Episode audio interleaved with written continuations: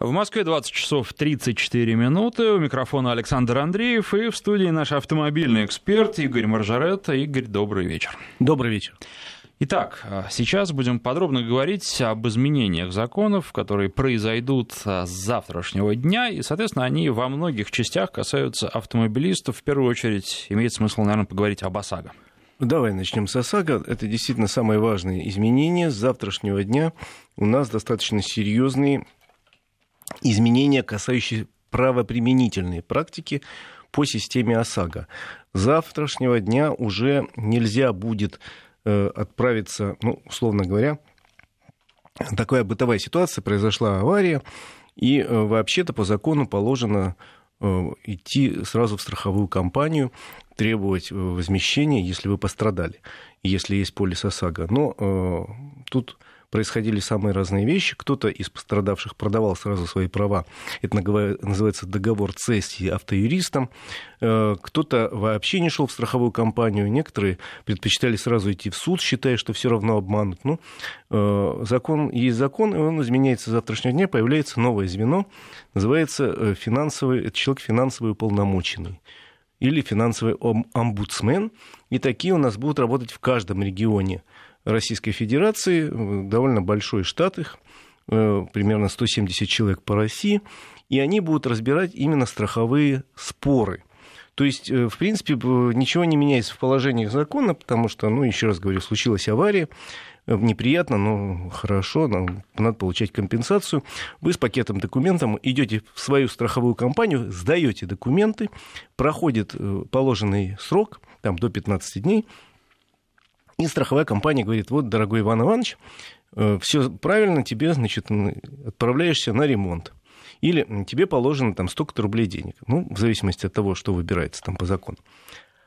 И раньше, если вас не устраивала эта система, то человек топал ногами, а потом шел в суд. А теперь надо идти к э, этому самому финансовому омбудсмену. Причем можно идти ножками, а можно отправить по электронной почте ему пакет документов с заявлением, что меня не устраивает эта сумма, потому что я считаю, что мне неправильно отказали, потому что или я считаю, что натуральный ремонт мне не, не нужен, потому что... То есть вот этот человек, финансовый омбудсмен, он заменяет судью.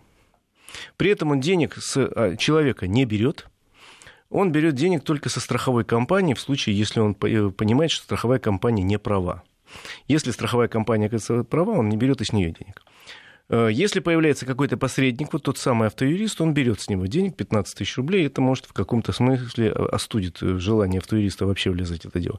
Почему такая схема придумана? Потому что считается, что суды, многие, не очень компетентны в страховых случаях, часто чисто формально подходят к этим ситуациям, не разбираются в тонкостях, а этот самый финансовый омбудсмен, он специалист.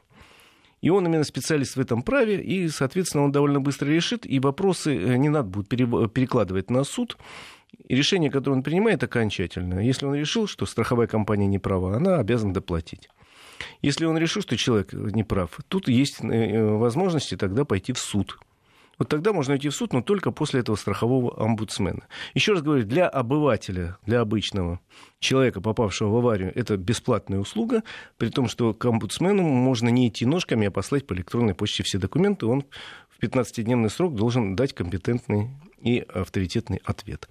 Вот что меняется с завтрашнего дня. Не знаю, как будет работать система. На словах она вроде выглядит неплохо. Э, опять же, мы ее не сами изобрели. Такие штуки есть во всех ведущих э, зарубежных странах, где практика ОСАГО имеет уже более чем полувековую историю. Мы посмотрим, как это приживется практика у нас. Еще раз говорю, на деле выглядит достаточно красиво, э, потому что те, кто судился со страховыми компаниями, знают, как это тяжело. Судья обычно, не очень разбираясь, шлепает молотком и говорит, страховой компании специалисты, а вы ничего не понимаете. Может быть, меньше будет обид, может быть, меньше будет посредников, которые сейчас очень активно наживаются на, собственно, интересах э, обычных страхователей. Ну, посмотрим. С завтрашнего дня будьте готовы. Кроме того, меняется еще в страховом бизнесе э, вот какой момент. У нас два года уже подряд как введена практика натурального возмещения.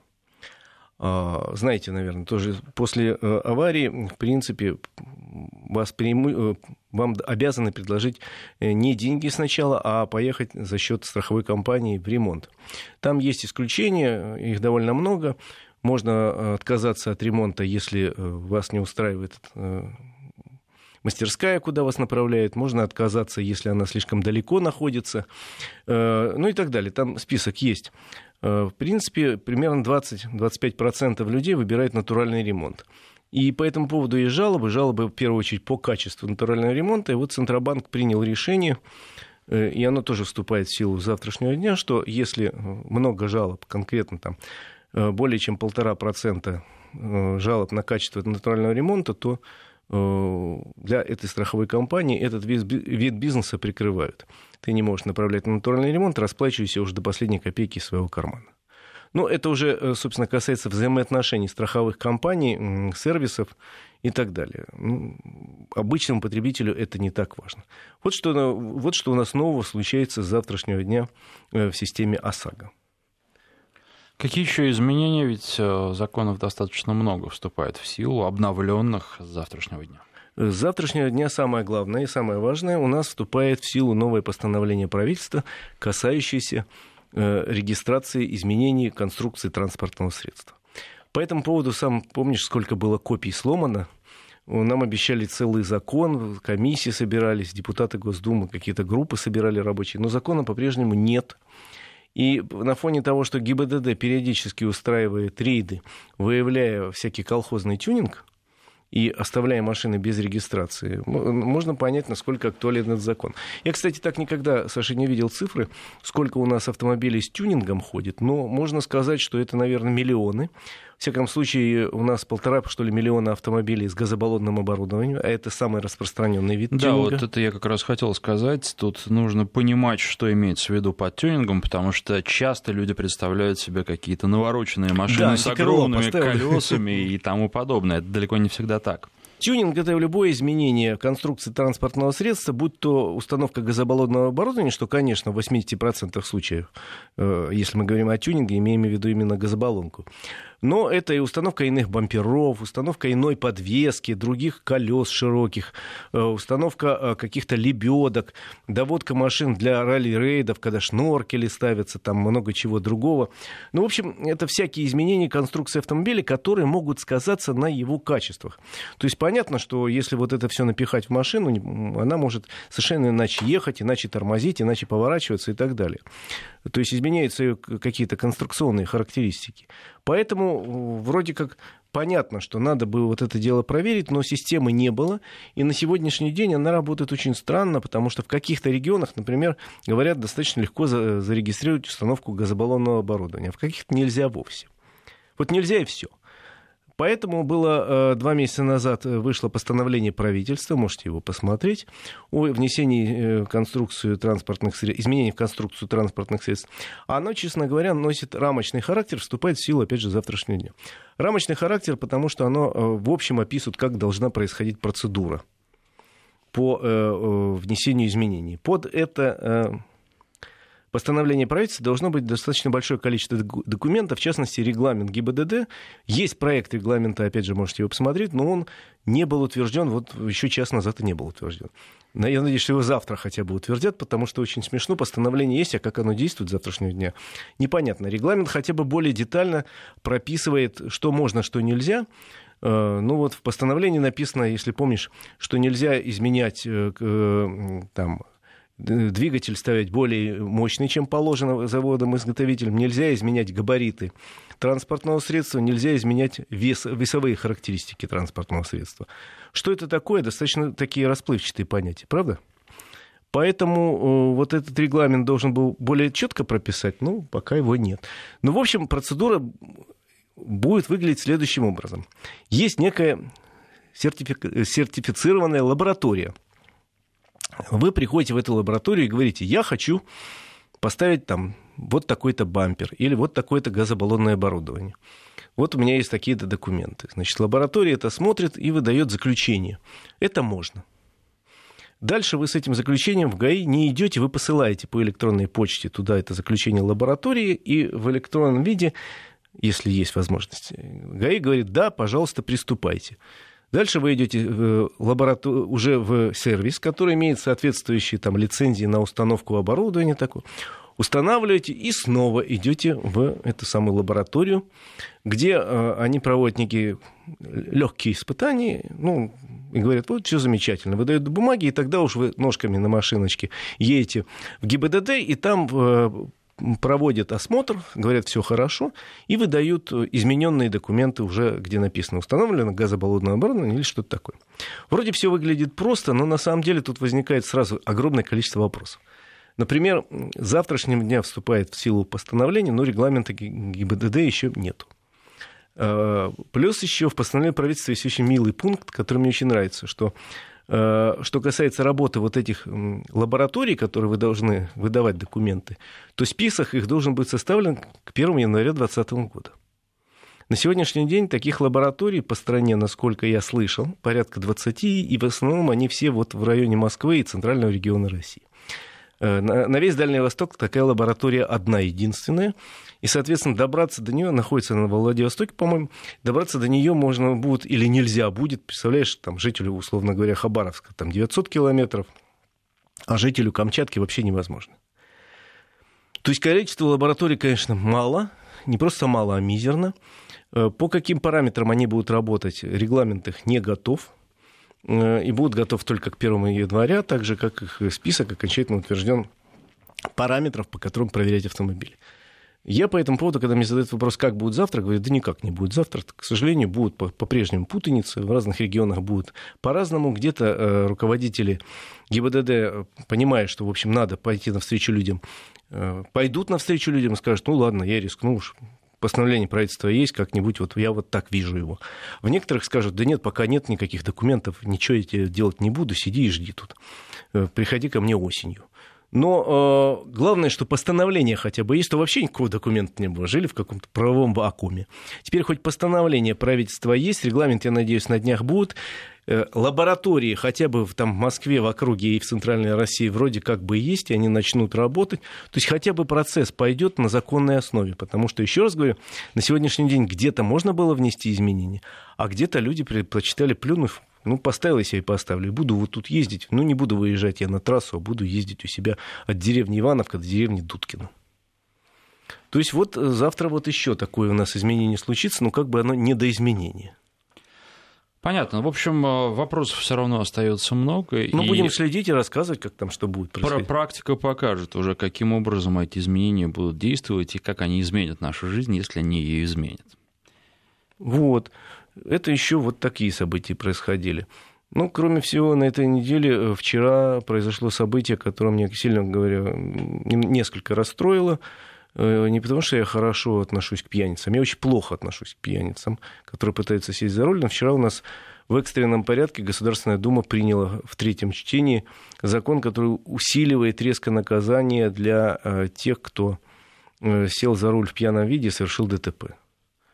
Еще раз говорю, я плохо отношусь к этим людям, считаю, их наказывать надо, но просто у нас подряд принято сразу несколько законов очень серьезных, важных, причем они приняты с интервалом в несколько дней буквально, касающихся пьяных водителей. И э, мне бы казалось, что да, конечно, наказывать надо, но надо хотя бы осмыслить и посмотреть правоприменительную практику по поводу каждого из этих законов. Потому что сначала приняли закон один об усилении наказания за ДТП в пьяном виде, потом второй, э, приравняв к тем, кто смылся с места ДТП к пьяным. Потом третий, четвертый, вот сейчас усилили наказание, и теперь, э, в принципе, человек, который совершил ДТП в пьяном виде, будет рассматриваться где погибли люди, будут рассматриваться не просто как преступник, а как человек, совершивший умысленное убийство с тайным умыслом, и наказываться будут более жестко, чем наказываются обычные убийцы. Мне бы казалось, что, в принципе, надо бы посмотреть, еще раз говорю, недавно принятые законы, насколько действенны, а если не действенны, почему. Но вот наши законодатели решили в экстренном порядке, причем без обсуждения этот закон принят в течение буквально недели, в трех чтениях прошел. И э, там, завтра он поступит уже в Государственный э, федераль... э, Совет Федерации, а потом президенту на подпись. Ну, вообще необдуманное решение и необсужденное с обществом решение Совершенно верно. определенные сомнения. И опять нам надо смотреть на то, как этот закон будет применяться, если, конечно, он будет окончательно утвержден и вступит в силу. Но, э, тем не менее, непонятно, к чему такая спешка, непонятно, э, зачем вводить подряд несколько изменений, не опробовав, не обкатав их. Причем я с несколькими депутатами разговариваю, они говорят, ну, у нас нету статистики по применению предыдущих законов. Мы вот приняли год назад, еще нету статистики, как это применяется применяется, действует, не действует, почему. У нас есть статистика, что уменьшилось, к счастью, достаточно серьезно количество пьяных за рулем, и ДТП с пьяными за рулем тоже уменьшилось. И каждый год у нас, к счастью, уменьшается количество людей, которые совершают аварии и вообще садятся за руль. Но я считаю, что в первую очередь даже тут заслуга не жестких законов, хотя, конечно, в этом большая заслуга есть, а в том, что в обществе начала меняться э, сама схема отношений к таким людям. И если раньше снисходительно смотрели в большинстве случаев на ну, сел пьяненький за руль, ну, поехал. Ну, ладно, он же тихо поедет, он же недалеко ехать. То сейчас э, отношение общества к людям, которые пытаются сесть пьяным за руль, уже резко меняется. Еще нету того, чтобы на автомате был такой, мой сосед пытается сесть, я его за руку схватил и оттягиваю изо всех сил, ни в коем случае. А если он все-таки уехал, звоню в полицию. Такого еще нет в массовом порядке, но все-таки остановить и отговорить уже в большинстве случаев пытаются. А в некоторых случаях просто отбирают ключи, все, никуда не поедешь. И вот когда у людей будет уже это э, на подкорке, что называется, записано, вот, собственно, тогда резко пойдет количество пьяных ДТП вниз. Есть еще какие-то изменения, которые стоит обсудить? Изменений никаких специальных нету. Слава богу, у нас следующий большой этап изменений относится к 4 августа, когда вступает в силу закон о регистрации мы будем еще не один раз говорить, но это совершенно меняет систему нынешнюю регистрации автомобилей и меняет, как мне кажется, в лучшую сторону. Но это, до, до этого закона нам еще жить два месяца. И э, для этого закона должны подготовить еще несколько подзаконных актов серьезных, которые пока и сейчас находятся в стадии обсуждения в виде проектов. Тогда хотел задать тебе еще один вопрос по поводу упомянутого уже газобаллонного оборудования и его установки на многие машины в нашей стране. Как ты считаешь, насколько реально в ближайшие годы увидеть, ну, во-первых, штатное газобаллонное оборудование на большом числе автомобилей? Мы знаем, что такое уже есть, такие автомобили уже производятся, и создание инфраструктуры для этого оборудования, для того, чтобы газ стал у нас э, действительно топливом, которое может занять существенную долю рынка, потому что мы знаем, сколько в России газа, и для нас это действительно перспективное топливо, возможно, гораздо более перспективное, чем электричество, поскольку электромобили дороги по-прежнему. Я с тобой совершенно согласен, что газомоторное топливо – это наше светлое будущее, от которого нам не отвернуться. Это действительно, мы страна самая богатая запасами газа в мире. У нас самые большие расстояния, и как раз э, тут электромобили во многом случае, ну, не скоро займут какую-то заметную долю, а вот газомобили могут занять. Сейчас принято уже несколько программ по переводу коммерческого транспорта на газомоторное топливо. Это наиболее интересный вариант. Но тут надо сразу понять, под термином э, определиться, потому что есть привычный пропан-бутан. Таких машин у нас в парке почти 2 миллиона. И заправок довольно много. Но пропан-бутан это сопутствующий газ при добыче нефти. Это считается вчерашним днем уже. На сегодняшний день самый дешевый и самый прогрессивный вариант это метан. Он бывает сжатый или сжиженный. Есть технологии. Вот тут есть проблемы, связанные с тем, что ну, закон кольца, что называется. Потому что э, автомобилей таких еще достаточно мало, а, а заправок тем более мало. И, соответственно, э, говорят, почему не покупают автомобили, которые работают на метане? А потому что мало заправок. А почему мало заправок? Потому что мало автомобилей. И у нас таких заправок стационарных по стране всего 300. Это, конечно, очень мало. В Москве, например, их 6 всего. Э, но такое оборудование, оно уже штатно выпускается, э, штатно ставится на автомобили. Уже есть и автомобили «Лада» с такими системами. Э, есть автомобили «ГАЗ», давно уже выпускаются с метаном. Есть э, большие грузовики давным-давно, и они как раз широко внедряются, автобусы.